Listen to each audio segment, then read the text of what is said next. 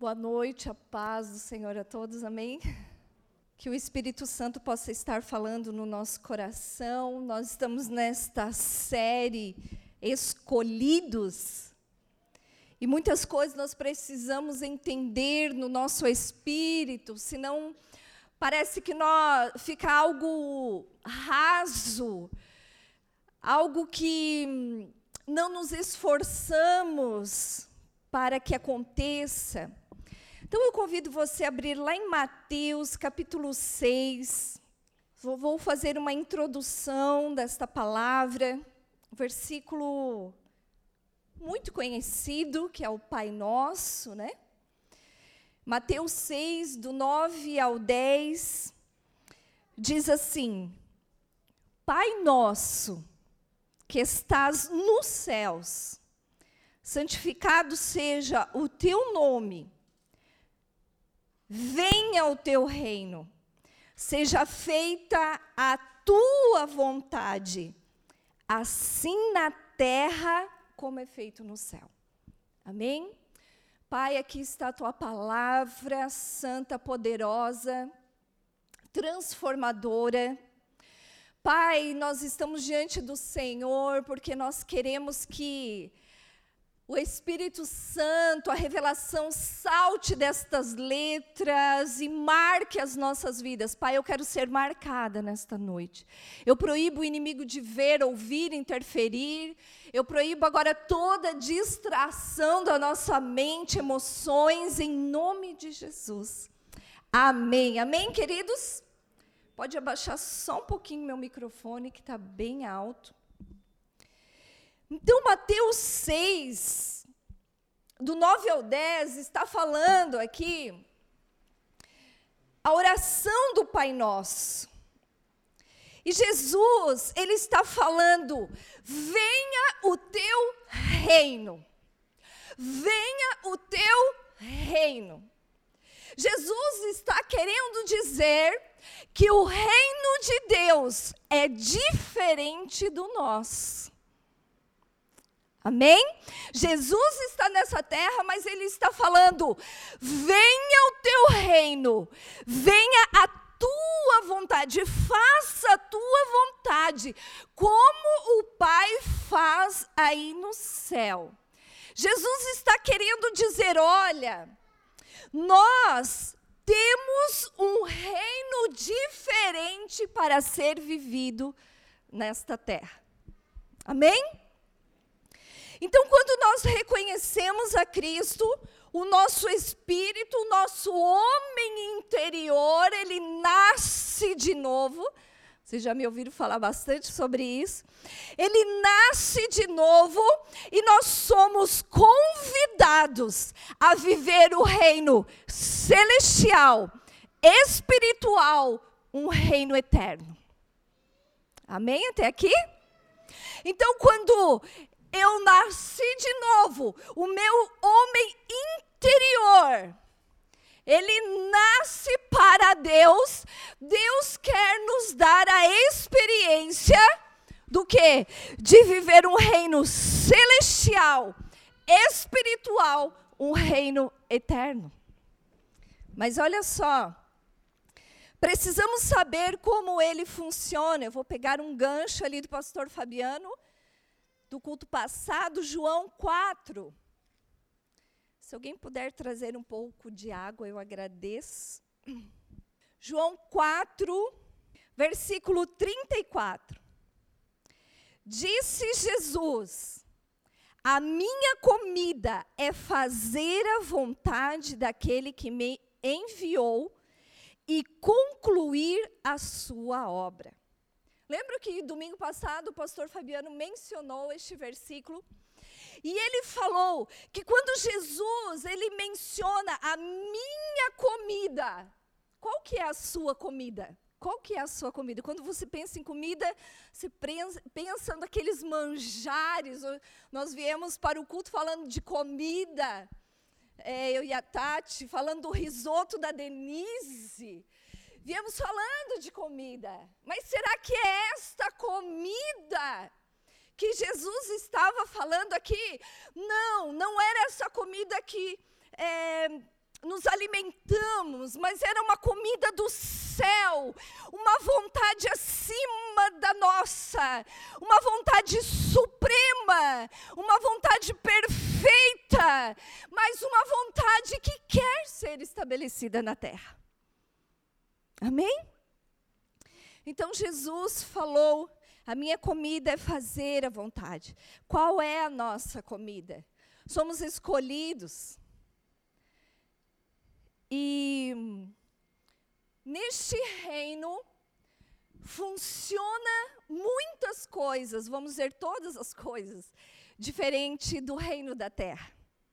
E como nós somos hoje pertencentes, em nome de Jesus, amém? Nós nascemos de novo, amém? Temos um homem interior.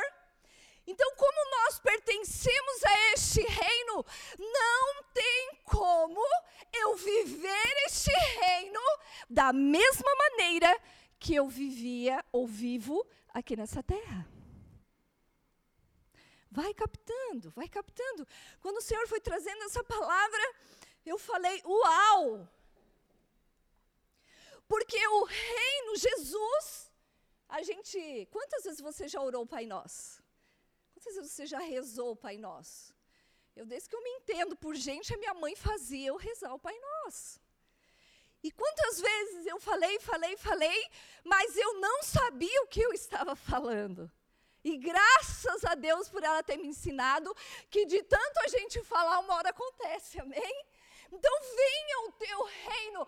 E nesta noite a igreja do Senhor está preparada para viver o reino.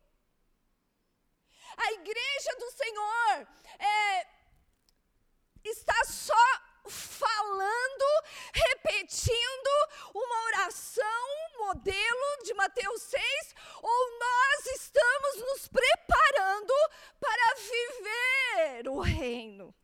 Queridos, o que Deus, o que Jesus, o que o Espírito Santo tem para nós.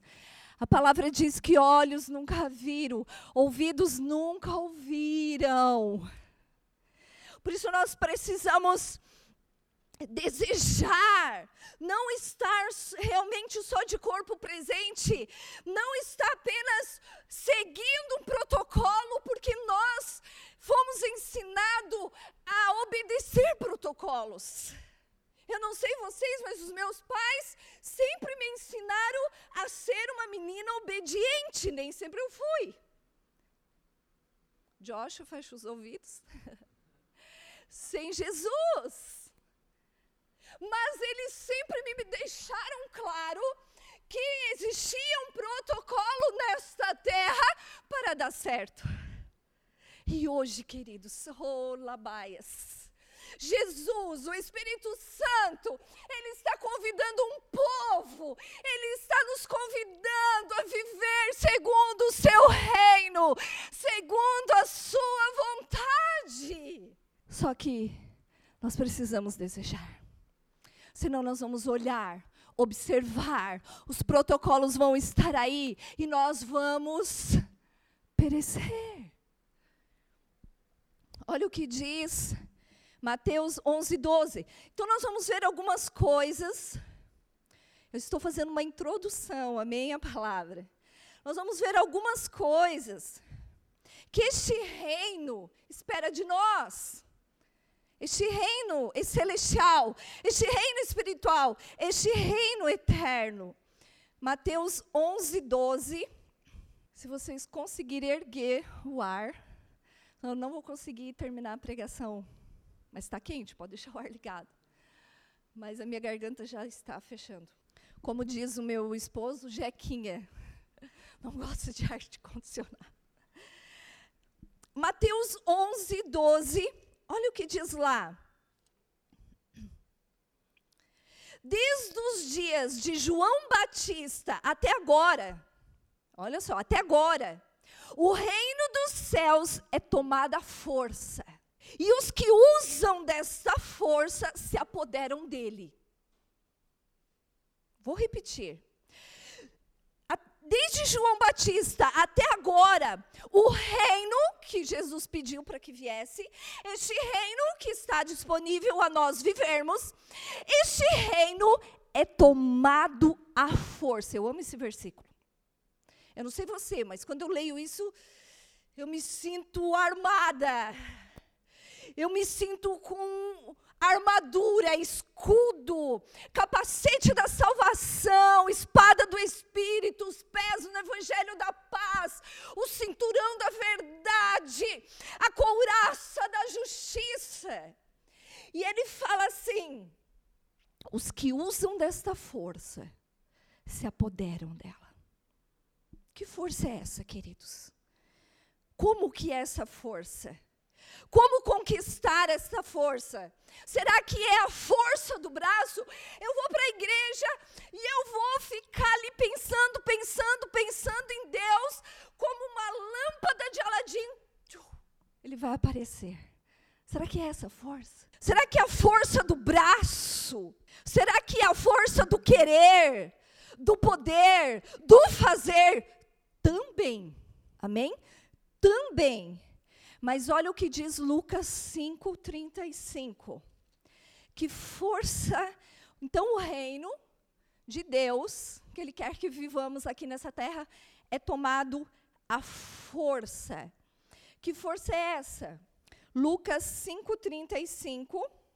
Mas virão dias quando o noivo lhe será tirado, naqueles dias jejuarão. Olha só. Ele está dizendo como este reino seria.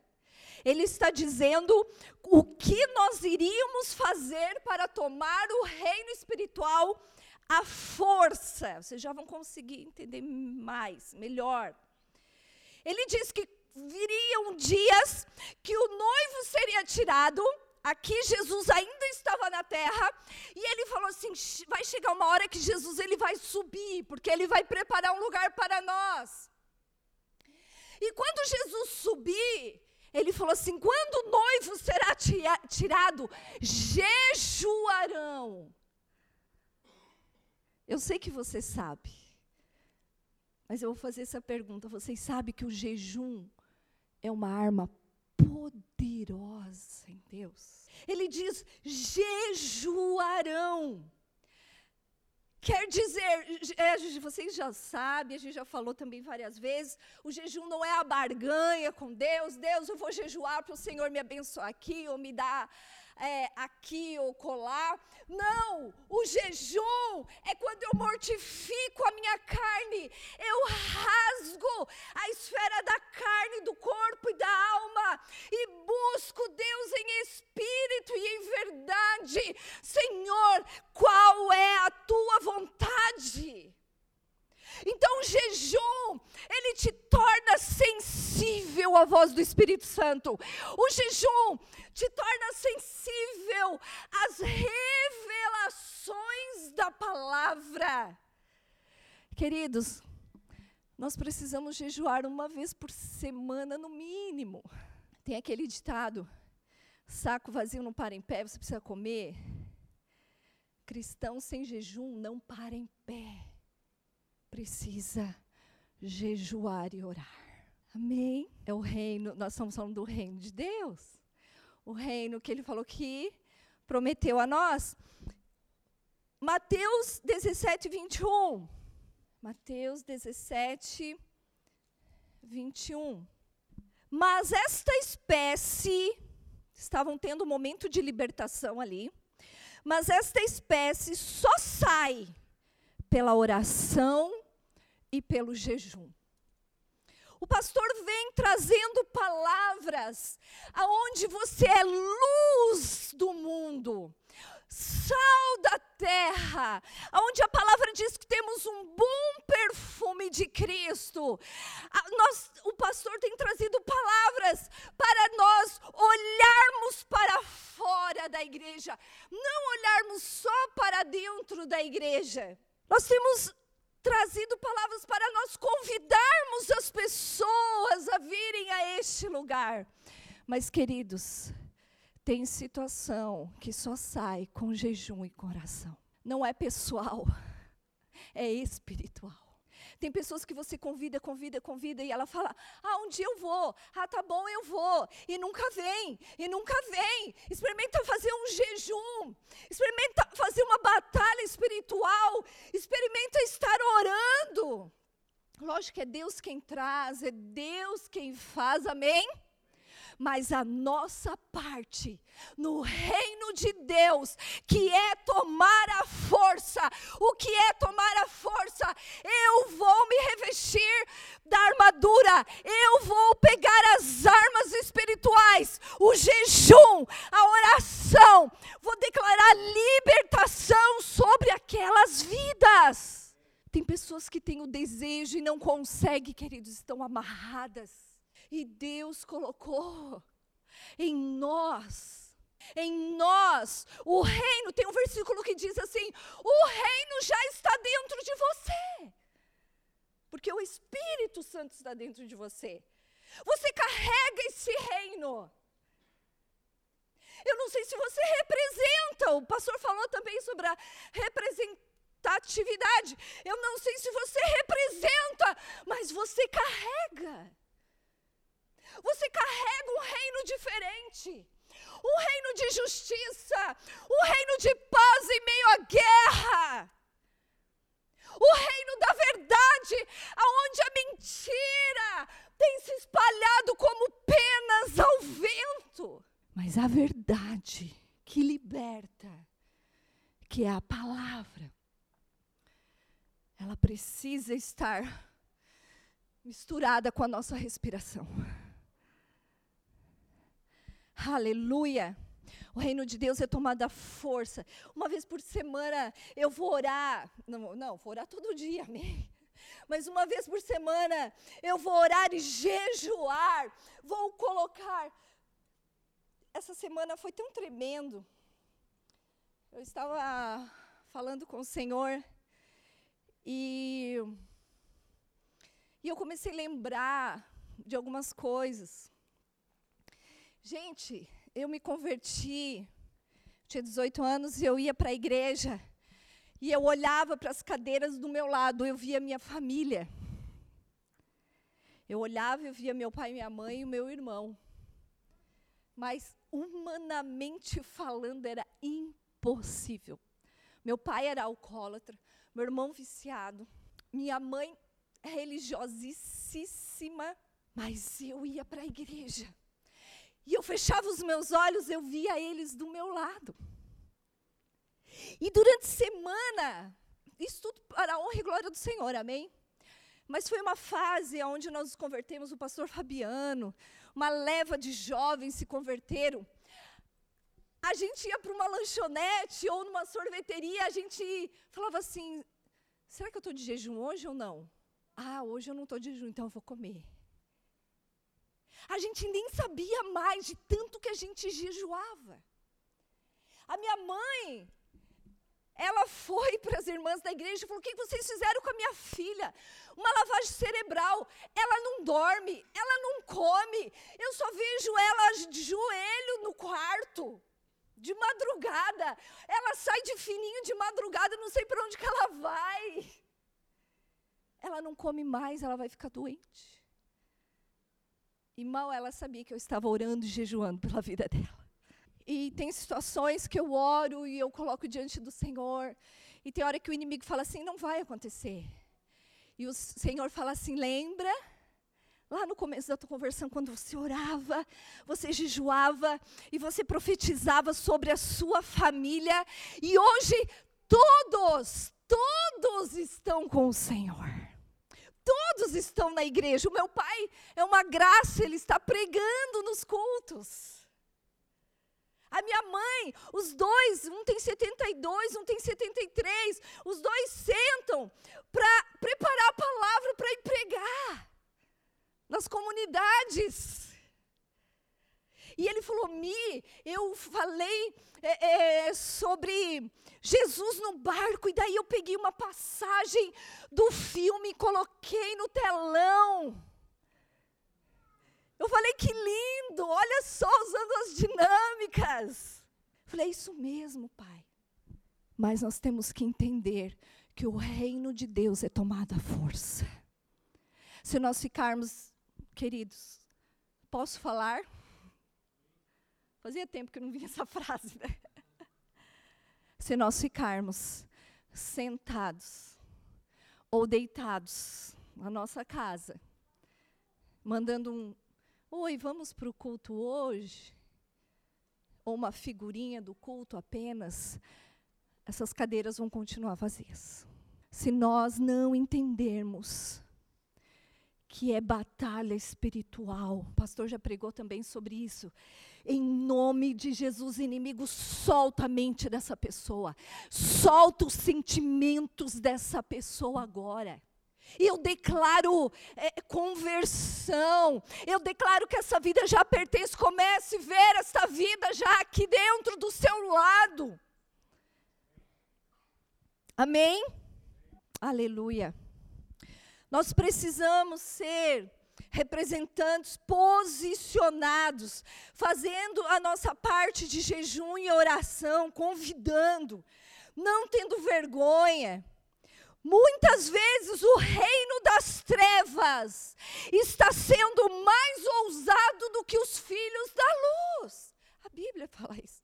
Gente, ontem nós fomos fazer uma visita quando nós voltamos. Quando eu vi a gentarada, uma carrarada, indo para o reino das trevas, tudo de branquinho. Falei, olha aí, ó. Alguém convidou eles. Ou alguém levou eles. Estão lá, fiéis, vestidos, representando o reino das trevas. Nós, filhos da luz, que é filho de Deus, temos a luz de Cristo em nós precisamos nos posicionarmos. Não é chegar com arrogância, não é dizer eu sou o dono da verdade. Não, não, pelo contrário, eu vou orar, eu vou jejuar para as pessoas se converterem. E quando Deus me dá a oportunidade, eu vou falar do seu amor, da sua graça, da salvação, da eternidade que está esperando eles. Aleluia. Lucas 17. Ora, balabachuri cantaras. Lucas 17, verso 26. Assim como foi nos dias de Noé, também será nos dias do filho do homem.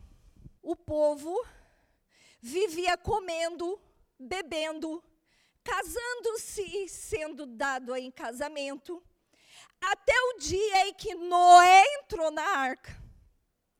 Então veio o dilúvio e destruiu a todos. Deus é amor, Deus é misericórdia, sim. Mas, queridos, nós estamos indo para os tempos mais ainda do fim. Quando ele fala assim, estavam comendo, bebendo, casando, não é proibido. Isto. Mas o que a conotação que ele está de, dando aqui é que eles estavam distraídos.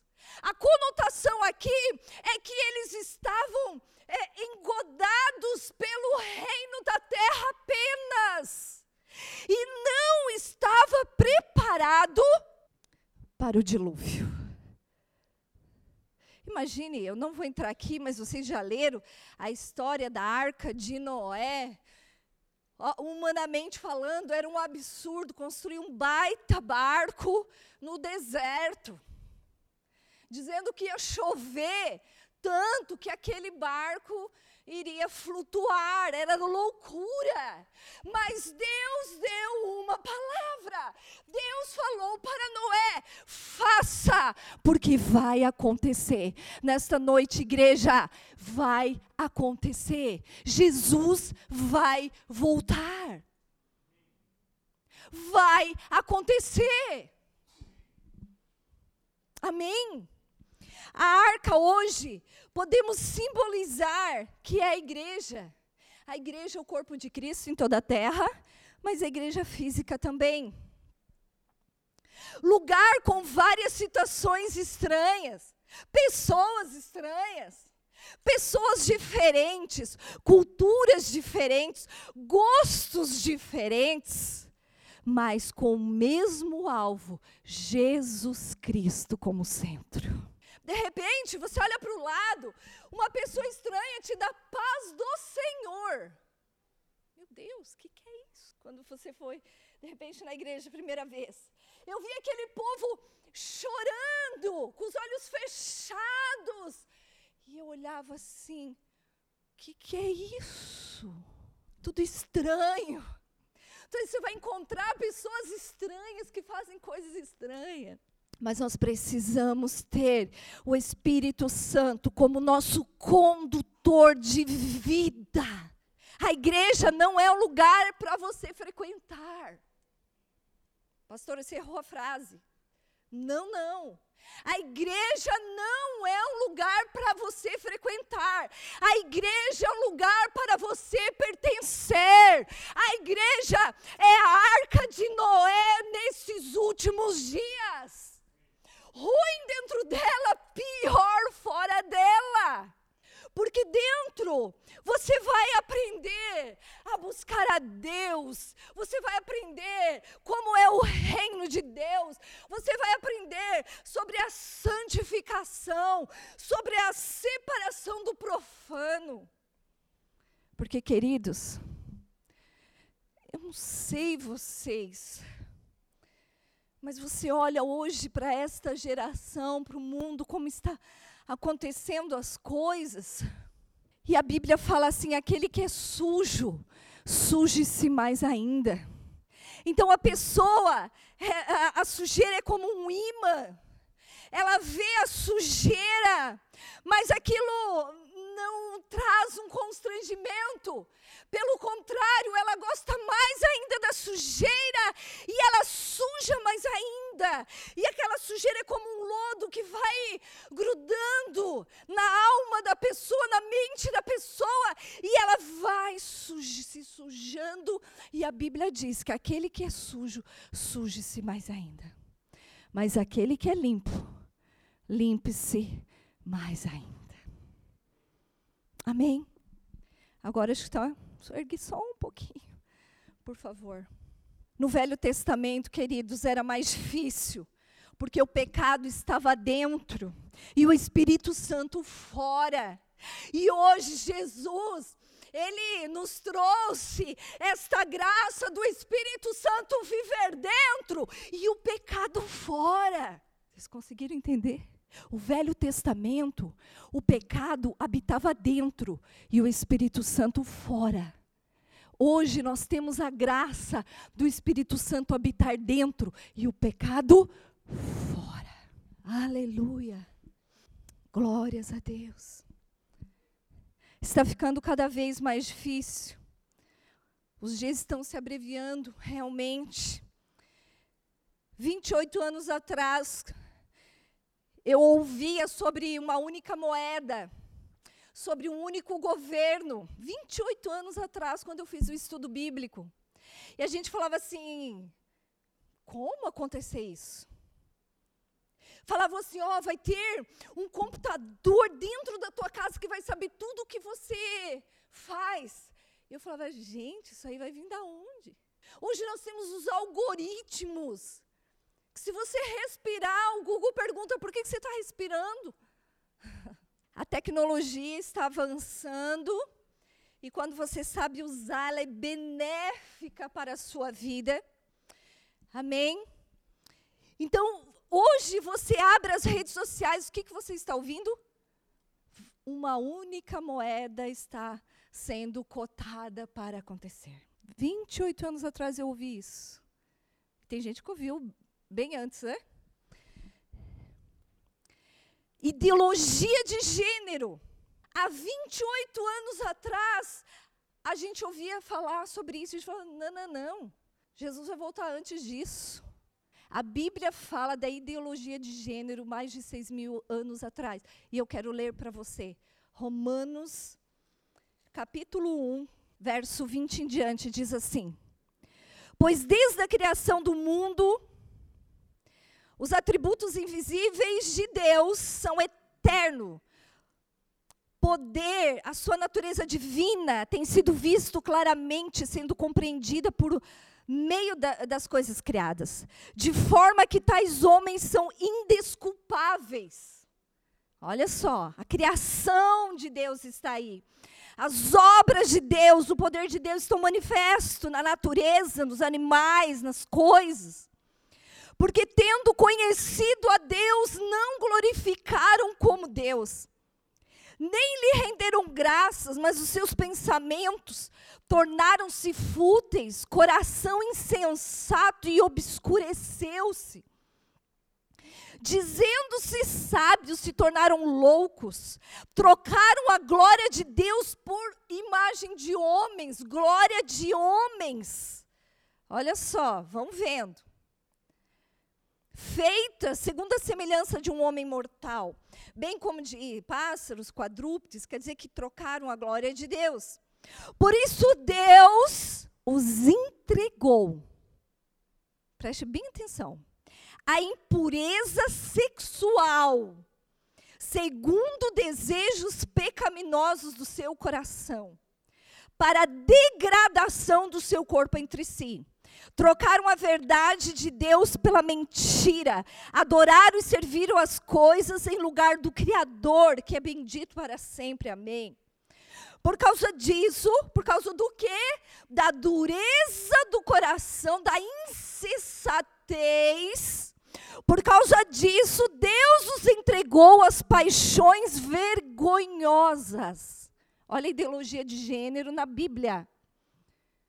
As suas mulheres trocaram suas relações sexuais naturais por outras, contrária à natureza.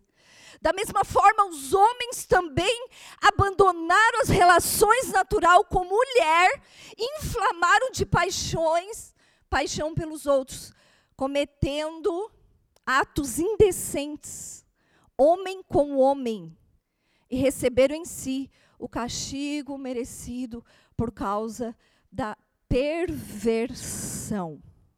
O conhecimento de Deus, ele os entregou a uma disposição mental reprovável para praticarem o que não deviam. Ideologia de gênero na Bíblia. E tem mais, tem mais versículos. E hoje, se você falar, se alguém estiver gravando e colocar minha fala, eu posso ser presa, ou a igreja pode ser fechada por causa de verdades do reino de Deus que estão estampadas na Bíblia. A igreja está entendendo para onde as coisas estão indo? Mas é, é, é normal, o importante é ser feliz. A Bíblia fala é, cometer atos indecentes, pervertidos, aonde trava a natureza de Deus, aonde trava a, a, a, multiplicação de Deus, porque homem com homem, mulher com mulher, não nasce filho, vai acabando aí a humanidade. Satanás quer o quê? Destruir os filhos de Deus, os filhos da luz. Satanás, ele vem matar, roubar e destruir. Queridos, não é uma palavra é, é, doce de ouvir. Não é. Mas se nós não trazermos a realidade, porque você sabe, você vê uma realidade hoje acontecendo, não é verdade? Crianças estão querendo pegar as nossas crianças, dizendo que é normal. A Bíblia fala anormal. Não existe gen homossexual. Não existe. Ou a pessoa tem uma experiência traumática de ser estuprada, tocada indevidamente, ou uma maldição de pai para filho.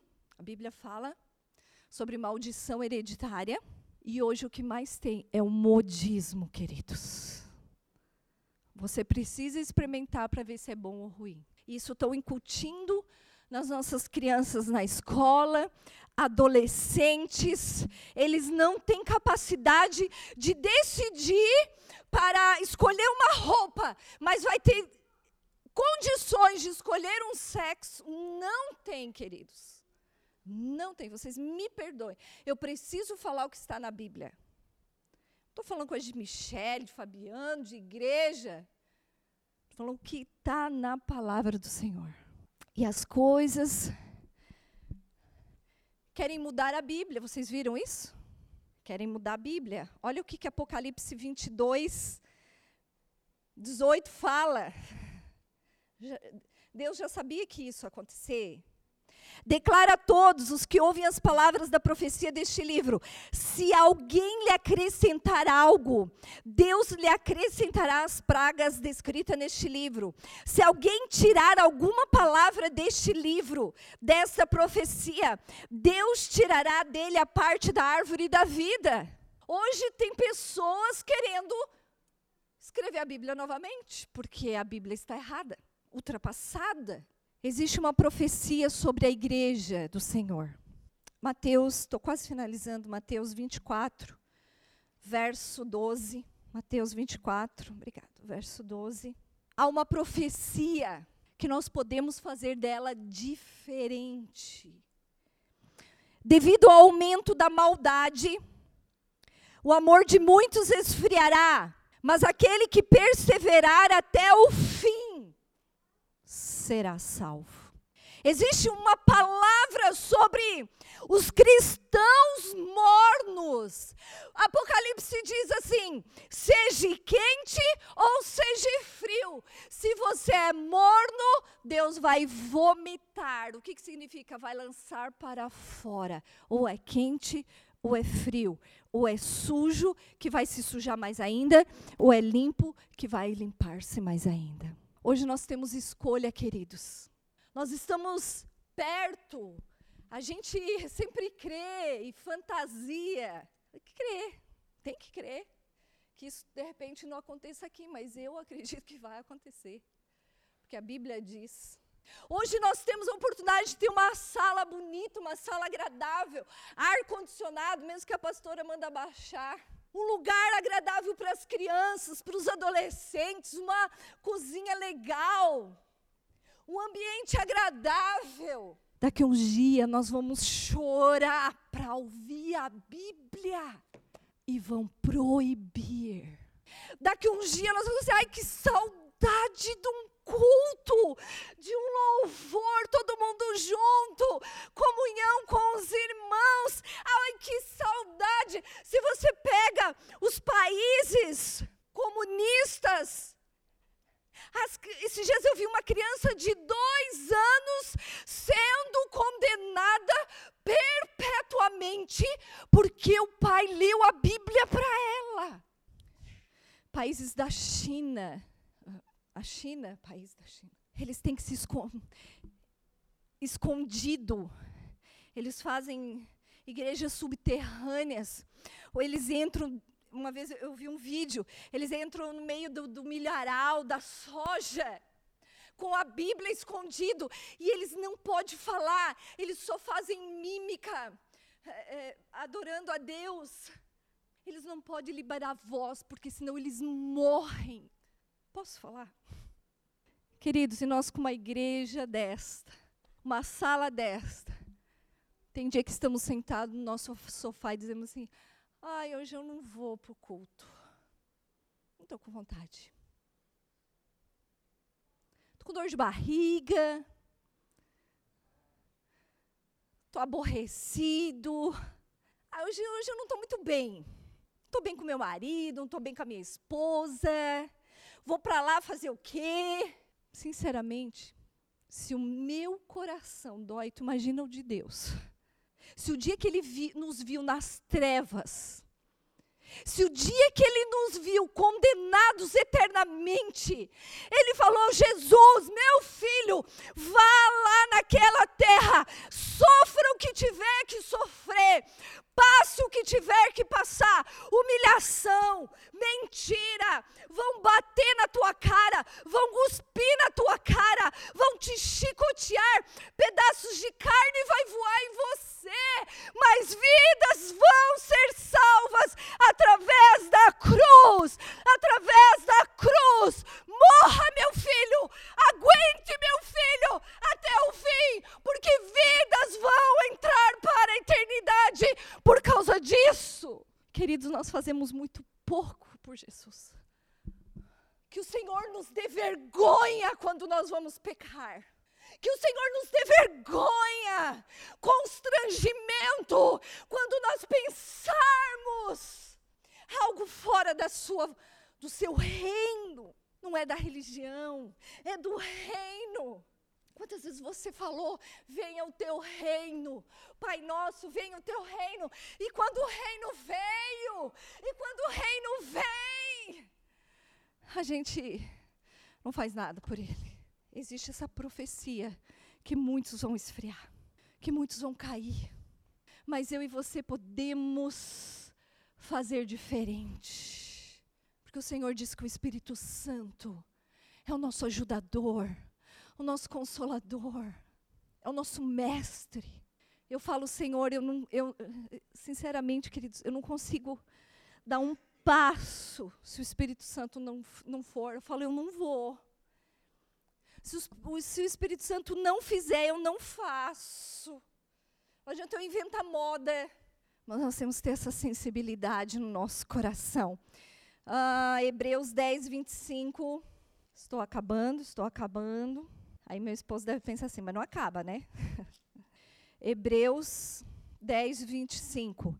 Não deixemos de nos reunirmos como igreja, segundo o costume de alguns. Quem são esses alguns? Será que tem dia que é eu e você? Não deixe de congregar, não deixe de se reunir como igreja, segundo o costume de alguns, mas procuremos encorajar-nos.